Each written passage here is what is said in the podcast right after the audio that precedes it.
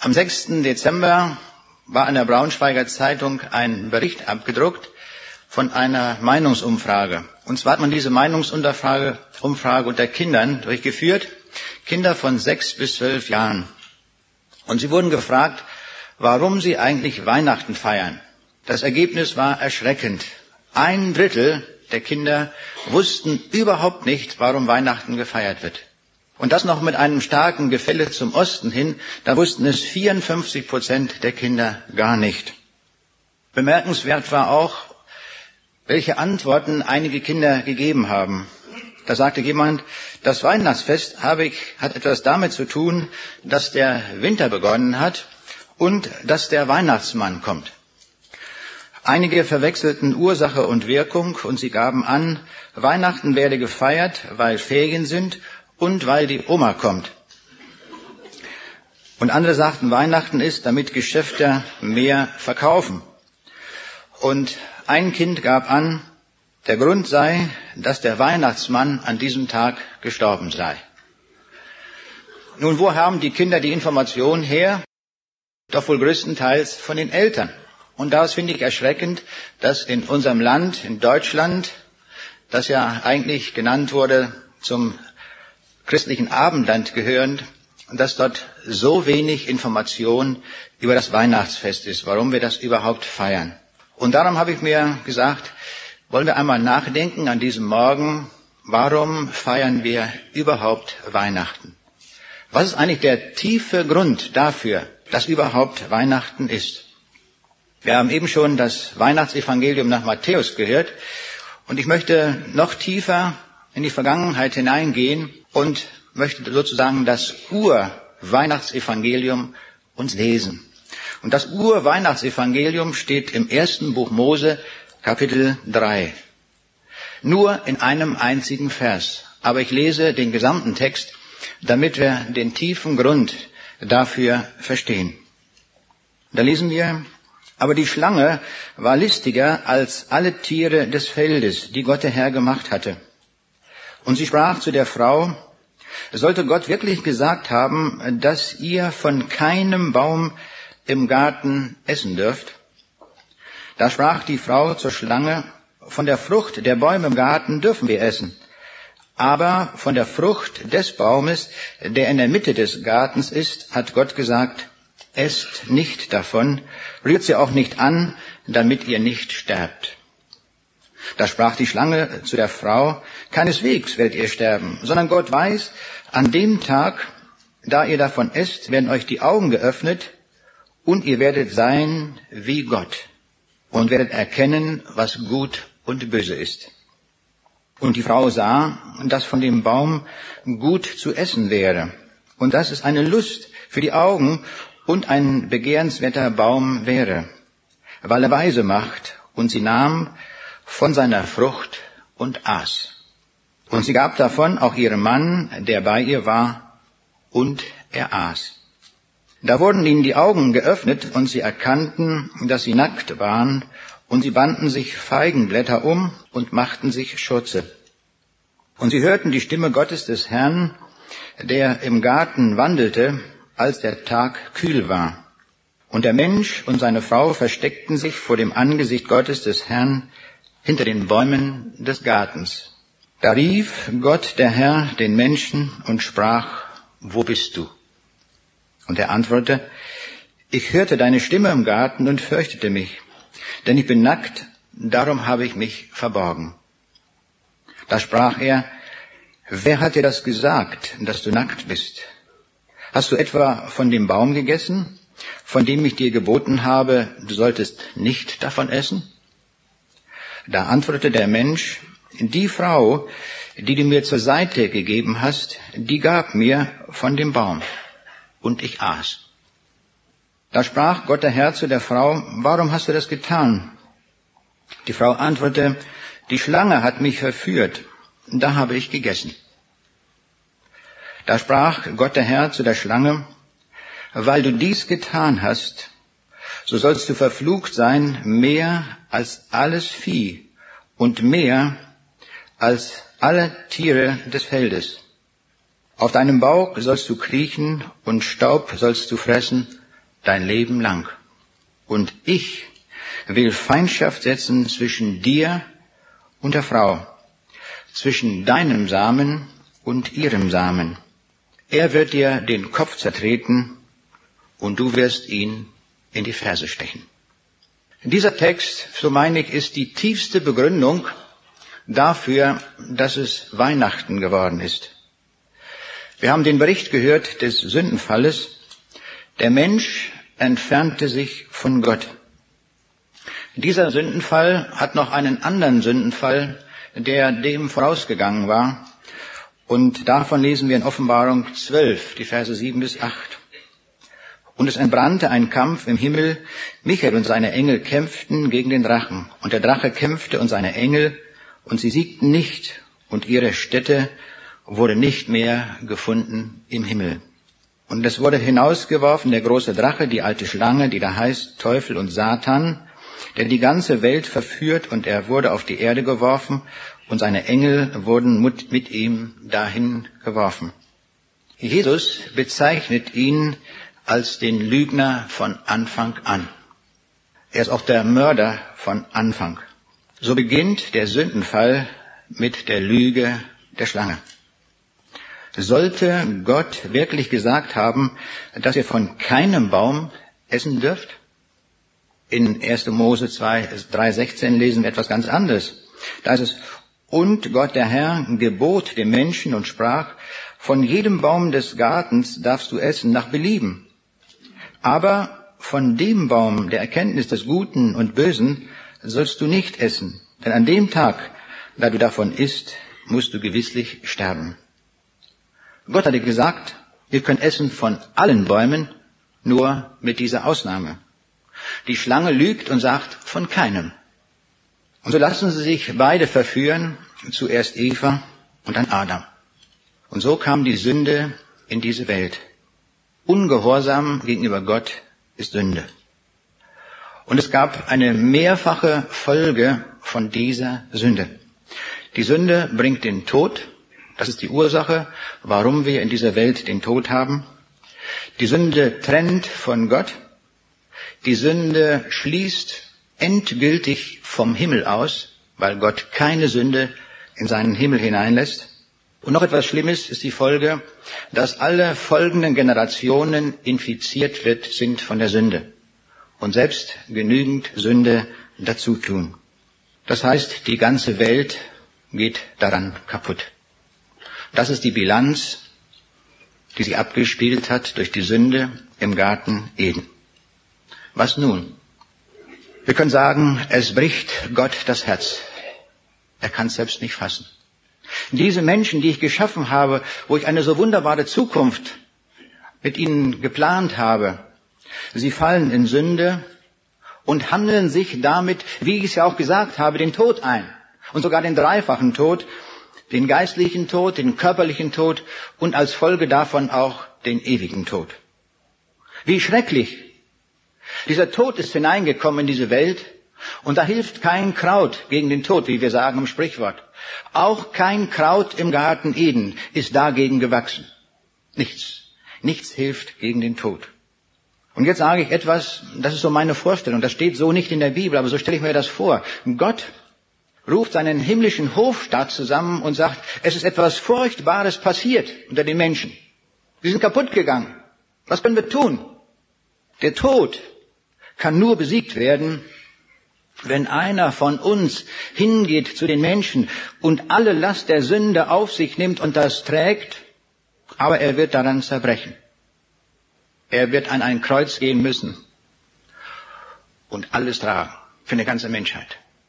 Und ich stelle mir das mal so vor, Gott hat gefragt, wer wird denn gehen? Wer geht dorthin? Und da meldet sich einer und sagt, ich gehe. Und das war Jesus. Er sagt, ich liebe die Menschen. Ich werde alles daran setzen, um die Menschen wieder zu gewinnen. Dass sie nicht verloren gehen und dass ich sie doch in den Himmel kriege. Denn mit der Sünde kommt niemand in den Himmel. Sonst würde der Himmel auch kaputt gehen. Und darum hat Gott gleich im Anschluss nach dieser Beratung im Himmel diesen Menschen verkündigt, ich will Feindschaft setzen zwischen dir und der Frau, zwischen deinem Samen und ihrem Samen. Er wird dir den Kopf zertreten und du wirst ihn in die Ferse stechen. Das ist, da wird zum ersten Mal das Evangelium von Jesus verkündigt. Noch sehr verdeckt. Der Name erscheint noch gar nicht. Aber es wird einer kommen. Der wird das rückgängig machen, was hier passiert ist. In deinem Samen, damit ist der Satan gemeint, und alle Ungläubigen, die nach Johannes 8, Vers 44 als Kinder des Teufels bezeichnet werden. Und ihrem Samen, damit ist die Nachkommenschaft der Eva gemeint. Und aus diesem Samen, aus dieser Nachkommenschaft, da wird der Christus kommen. Das wird hier schon angekündigt. Und dieser Christus ist der Retter für den Himmel. Das war der Plan. Und jetzt wird dieser Plan minutiös ausgeführt, Schritt für Schritt. Die allererste Verkündigung des Evangeliums geschah also im Garten Eden. Und dann können wir sagen, wenn wir das Alte Testament lesen, in einer nicht übersehbaren Fülle von Verheißungen wird immer wieder den Menschen gesagt, jetzt kommt einer, es wird einer kommen. Das ist der Retter der Menschheit. Es kommt einer, der schafft es, euch in den Himmel zu bringen. Der kommt. Und jetzt geht das los. Mit vielen, vielen Verheißungen. Schon im vierten Buch Mose 24, 17, da lesen wir, es wird ein Stern aus Jakob aufgehen und ein Zepter aus Israel aufkommen. Dann im Psalm 2, Vers 2, die Könige der Erde lehnen sich auf und die Herren halten Rat miteinander wider den Herrn und seinen Gesalbten. Es wird ein Gesalbter des Herrn sein, der da kommt. Psalm 2, Vers 7, du bist mein Sohn, heute habe ich dich gezeugt.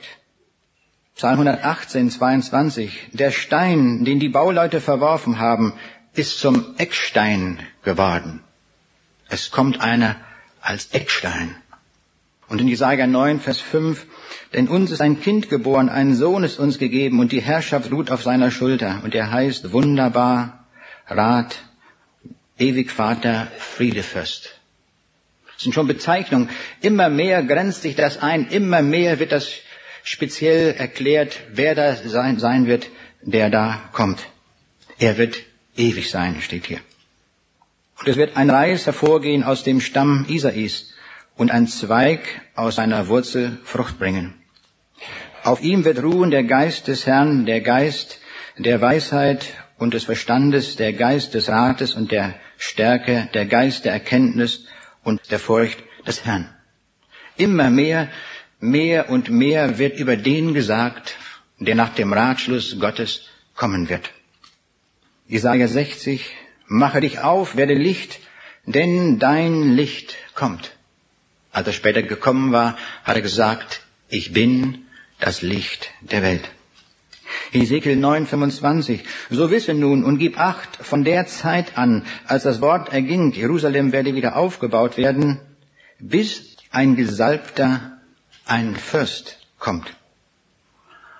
Es wird noch mehr eingegrenzt, wo gesagt wird, wo er kommen wird, in welchem Ort.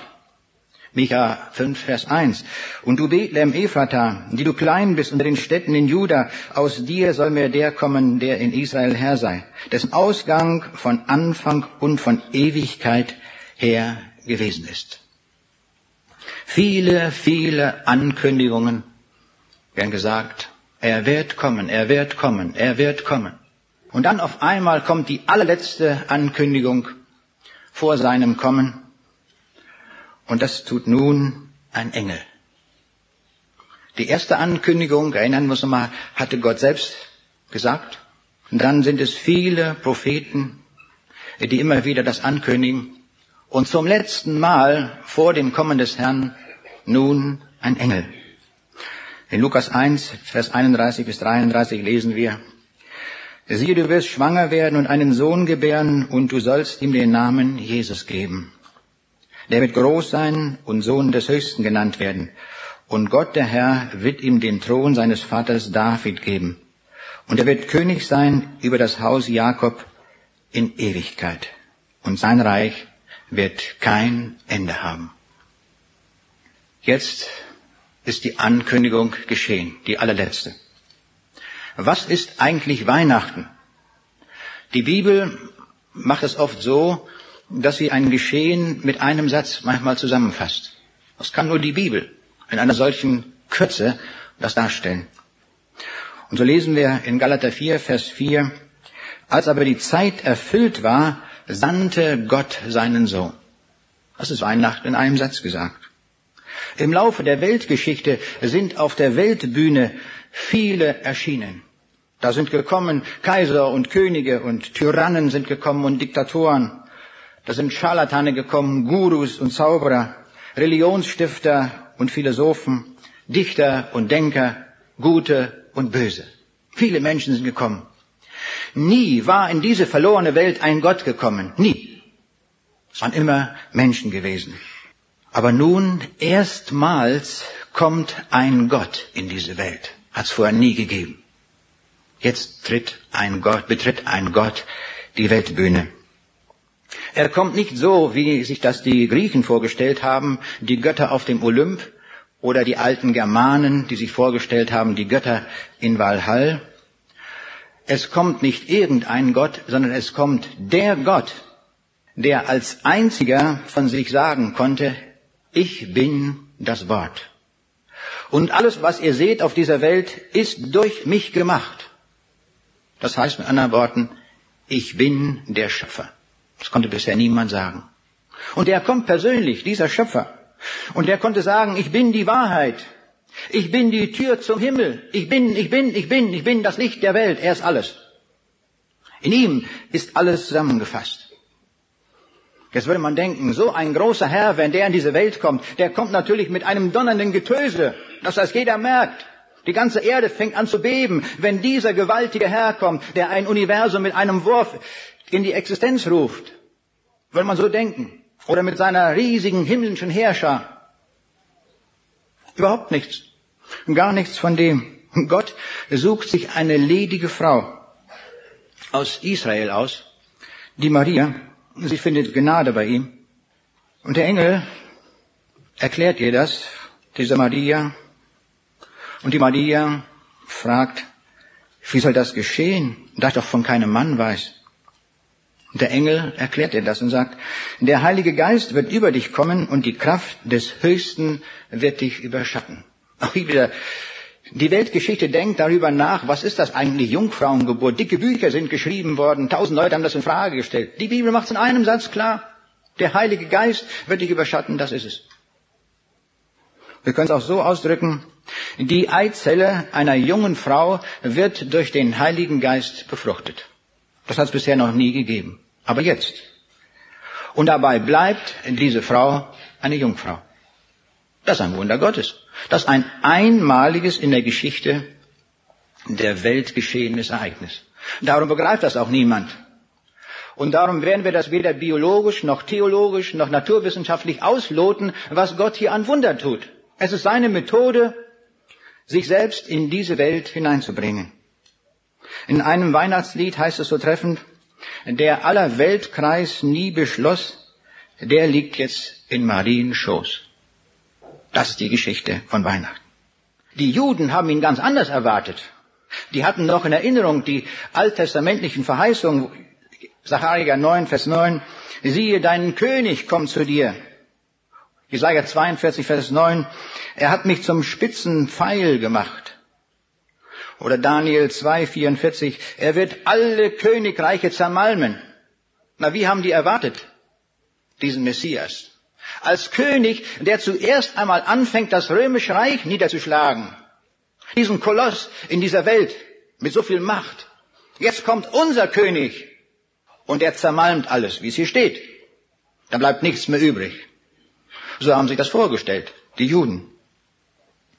Sie haben übersehen, dass da auch steht, er wird als Kind kommen.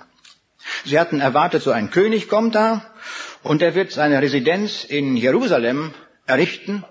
Da wird der große Thronsessel aufgestellt und da sitzt unser König drauf. Alle werden sich beugen. So haben sie es gedacht. Irrtum. Er kommt als Kind. Und wem wird das zuallererst verkündigt? Dann würde man sagen, natürlich entweder dem Kaiser von Rom oder mindestens den hohen Priestern im Tempel von Jerusalem. Das sind ja die angesehenen Leute. Oder mindestens dem Bürgermeister von Bethlehem. Nichts dergleichen. Auch hier handelt wieder Gott total anders, als wir uns das vorstellen. Er lässt das einfachen, schlichten Hirten verkündigen. Man muss wissen, zu alttestamentlicher Zeit hatten die Hirten einen sehr angesehenen Beruf, aber um die Zeitenwende sah das ganz anders aus. Die Hirten waren sozusagen die niedrigste soziale Schicht. Es war sogar so, dass man sagte, wenn die Hirten sich in der Stadt sehen ließen, dann machte man einen großen Bogen, denn das waren Betrüger und Gauner. So hat man von den Hirten gedacht. Vor Gericht galten sie als Zeugen überhaupt nicht. Und zu dieser Gruppe geht Gott nun hin und lässt durch die Engel das nun verkündigen. Dieser Messias ist geboren. Dieser Herr ist gekommen als Kind. Gott rechnet also ganz anders als wir. Bei uns gelten Rang und Namen und Titel und was weiß ich, alles Reichtum. Und wenn einer noch eine Goldmedaille geholt hat bei der Olympiade, das ist was. Aber Gott macht es ganz anders. Er holt die letzte Reihe ab, die von der Welt verachtet sind. Die Kalkulation Gottes sieht so aus, dass er bei den Nullen anfängt. Das ist anders. Total anders. Benachteiligte werden plötzlich Bevorzugte. Randfiguren werden zu Hauptfiguren. Verlierer werden zu Gewinnern. Und der Jesus sagt, die Letzten werden die Ersten sein. Das ist die Mathematik Gottes. Geht uns auch total gegen den Strich. Namenlose, gesetzlose, rechtlose, aber nicht gottlose, erhalten eine Geburtsanzeige des Schöpfers. Der Schöpfer ist in die Welt gekommen. Ein Gott, der Gott ist in die Welt gekommen, der Himmel und Erde gemacht hat. Der Herr ist über Zeit und Ewigkeit. Der ist jetzt da. Euch Hirten wird's gesagt. Das sind doch die einzigen, die gehorsam sind, die sofort nach Bethlehem gehen und dorthin schauen. Und die Weisen, wie wir lesen in Matthäus 2. Sie waren auch dem Stern gefolgt und gingen hin, um anzubeten. Die Theologen der damaligen Zeit, die damals die Botschaft hörten, denn die Weisen aus dem Morgenlande waren ja zu Herodes gekommen und er ließ eine Studienkonferenz einberufen, nämlich wo der Christus geboren wird. Und das konnten die ganz locker sagen in Bethlehem. Und die Weisen hatten die Botschaft mitgebracht, er ist jetzt geboren. Jetzt hätten die alle hingehen müssen. Mit einer riesen Karawane, sind ja nur zwei Kilometer von Jerusalem, bis nach Bethlehem, hätten die alle hinziehen können. Und dann zurück in die Tempel, Synagogen und verkündigen, der Herr ist gekommen. Aber sie tun's nicht. Die Hirten machen's. Die gehen hin, sind erfreut, dass sie das Kind finden und sie sagen's weiter. Sie werden gleich missionarisch. Daran sieht man das Echte, wer missionarisch wird. Ein alter Freund, Pastor Kemmer, hat einmal gesagt, wenn du sagst, du bist Christ, dann sage mir, was ist deine Bewegung? Was ist deine Leidenschaft? Und er hat recht. Bewegt uns das, diese Botschaft, so, dass wir das raustragen, dass wir das Menschen weitersagen. Jemand hat einmal Weihnachten so beschrieben, Weihnachten, das ist der Geburtstag eines kleinen Tischlersohnes aus einem verrufenen jüdischen Nest namens Nazareth, der unehelich in einem kleinen Kaff namens Bethlehem geboren wurde, der zum obskuren Wanderprediger, Wunderheiler und Ruhestörer mutierte, der im miesesten sozialen Umfeld verkehrte, der sich sowohl als Menschensohn als auch als Gottessohn bezeichnete, der Sabbatgebote brach, eine quere utopische Weltanschauung vertrat und die religiösen Machtverhältnisse so konsequent ignorierte, dass er schließlich unter dem Beifall des Volkes hingerichtet wurde. Ja, so kann man es auch beschreiben, sein Leben in dieser Welt. Aber von diesem Tischlersohn redet die Welt heute noch. Und das ist gut so, dass wir heute von ihm reden. Was ist der Grund, warum wir heute hier zusammenkommen? Weil dieser Christus als Tischlersohn dann kam. Von diesem einen hängt unsere ganze Ewigkeit ab. Von diesem einen hängt ab, ob wir einmal im Himmel sind oder in der Hölle. Was anderes gibt es nichts. Aber von ihm hängt's ab. Von ihm allein, nichts anderem. Von diesem einen hängt das Schicksal des Universums ab. Nicht all diese Urknalltheorien und Zerfallstheorien, die es da gibt. Das wird nicht das Ende sein. Es hängt von ihm ab. Er hat's gemacht und er wird's auch beenden. Von diesem einen hängt alles ab. So können wir es auch sagen, die Weihnachtsbotschaft. Von diesem einen hängt alles ab.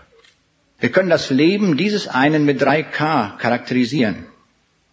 Die Krippe, das Kreuz und die Krone. Jawohl, er kommt als König. Bei seiner Wiederkunft symbolisiert durch die Krone. Da kommt er wirklich in Macht und Herrlichkeit mit allen Engeln. Das wird ein gewaltiger Tag sein. Den werden wir alle erleben. Wir sind alle, wir werden alle Zeitzeugen dieses Ereignisses sein. Alle. Ob wir geglaubt haben oder nicht geglaubt haben, alle. Ohne Ausnahme werden wir diesen Tag erleben. Aber zwischen Krippe und Krone liegt das Kreuz. Und darum ist das Kreuz, möchte ich sagen, unverwechselbar auch mit Weihnachten verwoben. Denn das war ja nur die Voraussetzung dafür. Wir können sagen, diese drei K sind eine Folge, die alle aufeinander folgen, an einer konsequenten Reihenfolge. Also kein Kreuz ohne Krippe und keine Krone ohne Kreuz. Und ohne Kreuz keinen Himmel. Und wir können auch so sagen, auch ohne die Krippe keinen Himmel für uns. Aber es gab die Krippe, es gab das Kreuz. Und darum gibt es auch für uns den Himmel. Das ist das Großartige. Kritiker des Glaubens sagen immer, also das ist doch so ganz merkwürdig, was ihr da so glaubt. Warum dieser brutale Tod am Kreuz? Bei eurem Glauben dreht sich doch alles um ein Hinrichtungsinstrument. Warum wurde dieser Jesus dem allen ausgeliefert? Warum hat Gott so etwas zugelassen? Konnte er nicht einen etwas sanfteren Weg beschreiben, damit wir mit Gott ins Reine kommen? Warum gerade dieser Weg? Durch Tod, Schmerzen, Tränen und Trauer. Warum? Viele Warums kann man noch anfügen, aber alle Warums sind falsch. Und zwar an einem Punkt. Weil keine Auffassung durchschaut hat, was Sünde ist. Das ist der tiefe Grund. Die Sünde reißt das alles kaputt. Und darum war das Kreuz nötig. Darum zeigt uns das Kreuz auch, wie abgrundtief die Sünde ist zwischen Gott und Mensch. Das Kreuz zeigt uns aber auch andererseits die abgrundtiefe Liebe Gottes zu den Menschen. Ich wüsste keine größere Liebe, dass einer für mich eintritt, für mich sündigen Menschen, der tritt für mich ein und geht an das Kreuz und sagt, mir ist das ganz egal, was jetzt an, auf mich zukommt. Ich tue das, ich will die Menschen erretten. Ich wüsste nicht, wer sowas tut für einen anderen. Gott tut das. Dieser eine, Jesus, er hat's getan. Das ist abgrundtiefe Liebe. Die ist nicht mehr mit Worten zu beschreiben. Ich könnte drei Stunden predigen und würde die Liebe Gottes nicht richtig, nicht angemessen zum Ausdruck bringen können, was dahinter steckt. Was er getan hat, damit wir die Ewigkeit erreichen. Das Kreuz ist darum die tiefste Herablassung Gottes, wo er uns zeigt, ich habe dich unvorstellbar lieb. Du kannst kommen, egal wo du sitzt und wo du bist. Wie angesehen vor der Welt spielt alles keine Frage. Ob Hure und Gauner, Betrüger, wir können alle kommen, aber ihr müsst kommen. Wer nicht kommt, der hat auch nicht. Wer hat, der hat. Wer Jesus hat, hat alles. Darum brauchen wir ihn. Weil an seiner Person alles dranhängt. Das müssen wir auch wissen. Ohne diesen Jesus sind wir ewig verloren. Das haben wir uns eingehandelt im Sündenfall. Und darum ist Weihnachten die Botschaft, der Liebe Gottes, dass er bereit war, zu uns zu kommen und uns das ewige Leben anzubieten. Weihnachten ist darum nicht nur Lichterglanz, Geschenke kaufen und Weihnachtsbaum und Kerzen, alles, was wir da so drumherum gerankt haben. Weihnachten ist das Fest der Liebe Gottes, dass er uns den Himmel geöffnet hat. Das ist Weihnachten. Das ist der tiefe Grund. In unserer abgrundtiefen Verlorenheit war einer da, der uns rausgezogen hat und gesagt hat, ich liebe dich und ich bezahle bis auf den letzten Heller für deine Sünde. Komm, nimm das an. Ich rufe dich. Dann ist Weihnachten für mich auch eine Botschaft des Rufens. Komm, mache fest mit deinem Leben bei diesem Jesus. Damit du den Himmel hast, dann hast du alles. Ich freue mich, den Himmel zu haben. Da sind wir unwahrscheinlich reich. Das ist der eigentliche Reichtum, den wir haben. Wir könnten sieben Villen haben und 28 Segelboote oder was man alles in dieser Welt sich beschaffen kann. Und wir wären pur arm, weil wir keine Ewigkeit haben. Und wir können pur arm sein und können den Himmel haben, dann sind wir wirklich reich in Ewigkeit. Ich staune manchmal, was Gott alles tut, um Menschen zu erreichen, welche Umwege er geht. Das erlebe ich immer wieder, wenn ich unterwegs bin. Wir waren im September in Weißrussland gewesen. Ich hatte zwei Vorträge in einer Baptistengemeinde am Samstagabend und am Sonntagmorgen den Gottesdienst. Am Samstagabend, gleich nach dem Gottesdienst, kommt ein Mann, vielleicht so mein Alter oder vielleicht ein paar Jahre drauf, kommt er zu mir und erzählt mir, über den Übersetzer natürlich, er sagt, wissen Sie, ich will Ihnen mal erzählen, ich kannte einen deutschen Soldaten, das war ein prima Kerl.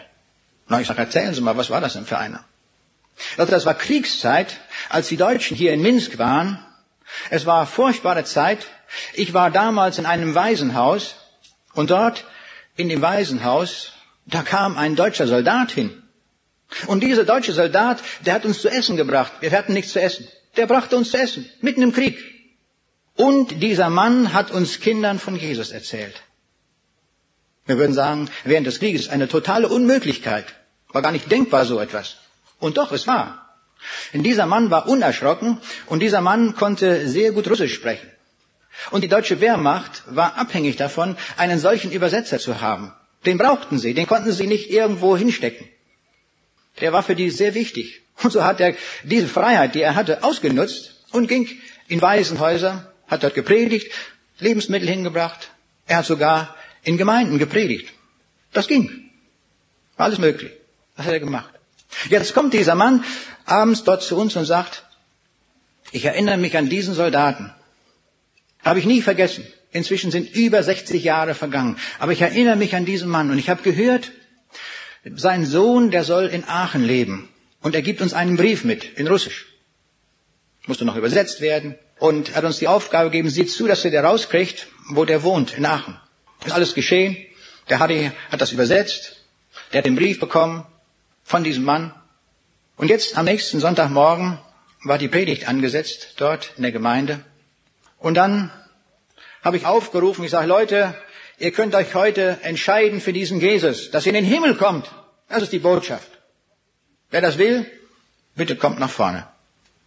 War schön zu sehen, da kommen drei junge Leute als Erste, setzen sich hin, in den ersten Reihen, und auf einmal, ich traue meinen Augen nicht, da ist dieser Mann, der 60 Jahre später das erste Mal das Evangelium gehört hat von diesem deutschen Soldaten, der setzt sich dazu und bekehrt sich an diesem Morgen zu Jesus.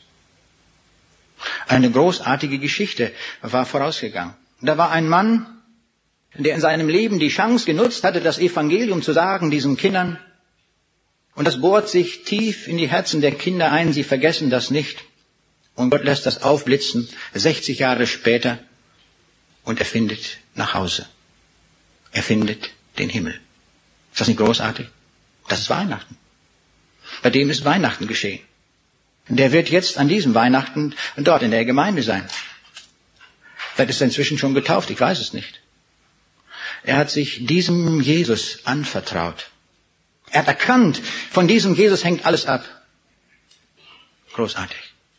Und darum kommt es darauf an, dass wir diesen Jesus bekannt machen und zu ihm rufen. Ich hörte neulich ein schönes Gedicht, das das so schön zum Ausdruck bringt. Und das möchte ich uns abschließend auch einmal hier vorlesen. Wir rufen die Letzten zu Jesus, solange die Gnade noch währt, solange die Sonne noch scheint und die Liebe den Sünder begehrt. Wir rufen die Letzten zu Jesus und tragen die Botschaft ins Land. Es drängt uns die Liebe des Christus. Er hat uns zu Boten gesandt. Wir rufen die Letzten zu Jesus und künden es laut dieser Zeit. Nur einzig das Blut seines Kreuzes die Herzen von Sünde befreit. Wir rufen die Letzten zu Jesus, verschließt nicht Auge noch Ohr und steigt aus dem Abgrund der Schatten der künftigen Gerichte empor. Wir rufen die Letzten zu Jesus, weil Gnade den Sünder noch lädt. Wir bitten dich herzlich, komm heute. Bald ist es für ewig zu spät. Hat mich sehr bewegt, dieses Gedicht. Und vielleicht ist es uns Anstoß zum Ruf. Zum Ruf vielleicht ganz erstmalig zu diesem Jesus zu kommen und heute nach Hause zu gehen mit diesem Jesus im Herzen, dass du den Himmel hast. Den können wir uns nämlich nicht verdienen. Wir können uns diesen Himmel nur schenken lassen. Dann ist wirklich Weihnachten geworden. Wenn dieser Herr in unserem Leben Raum findet. Und wenn dieser Herr uns anspornt zum Wirken in dieser Welt. Dass wir nicht die Zeitgeschichte verschlafen, die Zeit, die uns Gott schenkt, sondern dass wir wirken, wie die Bibel sagt, solange es Tag ist. Wie großartig, dass wir in einer Zeit leben, in der wir ganz frei die Botschaft hinaustragen können. So wie die Hirten, die konnten gehen, überall das erzählen. Und wir haben genau dieselbe Freiheit. Wir können überall hingehen und diese Botschaft weitertragen. Und wir können jeden rufen, komm, dann bist du auch gebucht für den Himmel. Wir können die Weihnachtsbotschaft auch so zusammenfassen. Die Einladung gilt, komme in den Himmel. Dazu bist du berufen.